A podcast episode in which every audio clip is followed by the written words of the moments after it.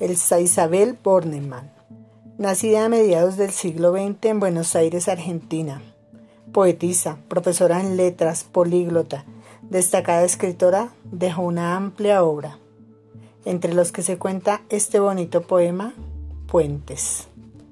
Yo dibujo puentes para que me encuentres, un puente de tela con mis acuarelas, un puente colgante con tiza brillante, puentes de madera con lápiz de cera puentes levadizos, plateados, cobrizos, puentes irrompibles, de piedra, invisibles.